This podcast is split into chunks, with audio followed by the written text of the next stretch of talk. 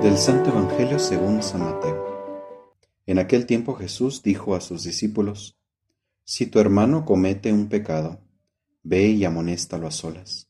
Si te escucha, habrás salvado tu hermano.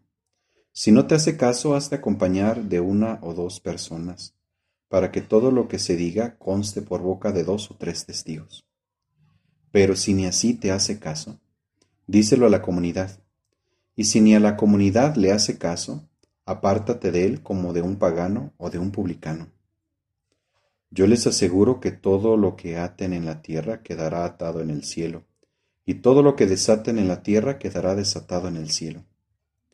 Yo les aseguro también que si dos de ustedes se ponen de acuerdo para pedir algo, sea lo que fuere, mi Padre Celestial se lo concederá. Pues donde dos o tres se reúnen en mi nombre, ahí estoy yo en medio de ellos. Palabra del Señor. Saludo nuevamente amigo amiga de Jesús para Millennials en este domingo, Día del Señor.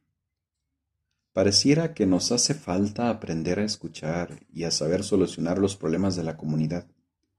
Necesitamos hacer frente al endiosamiento del sujeto como una realidad aislada como persona egoísta y que solo debe ver por los intereses ajenos, porque muchas veces perdemos de vista nuestra realidad social y eclesial. No estamos solos, no vivimos solos. Necesitamos aprender a dialogar, necesitamos aprender a resolver los problemas sin volverlos un escándalo. Da la impresión de que casi nunca seguimos estos pasos presentados en el Evangelio de hoy. Primero amonestar a solas, después con testigos y solo al final hacerlo saber a la comunidad. Muchos comenzamos por esto último, chismear, dar a conocer los errores de las otras personas. Y muchas veces sin saber la veracidad de lo que hemos oído. Tú y yo como iglesia estamos llamados a ser para el mundo luz. Que con nuestro ejemplo y nuestras formas de vivir en comunidad seamos fermento mientras no seamos eso para el mundo, olvidémonos que atraeremos a más personas.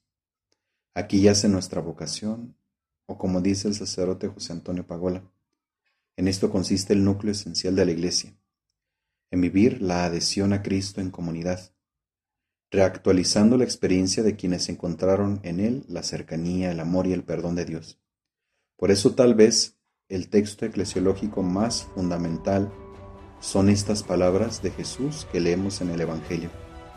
Donde dos o tres se reúnen en mi nombre, allí estoy yo en medio de ellos. Que aprendamos a ser comunidad, a ser iglesia. Amigos, esto ha sido Jesús para Milenias. Hasta pronto.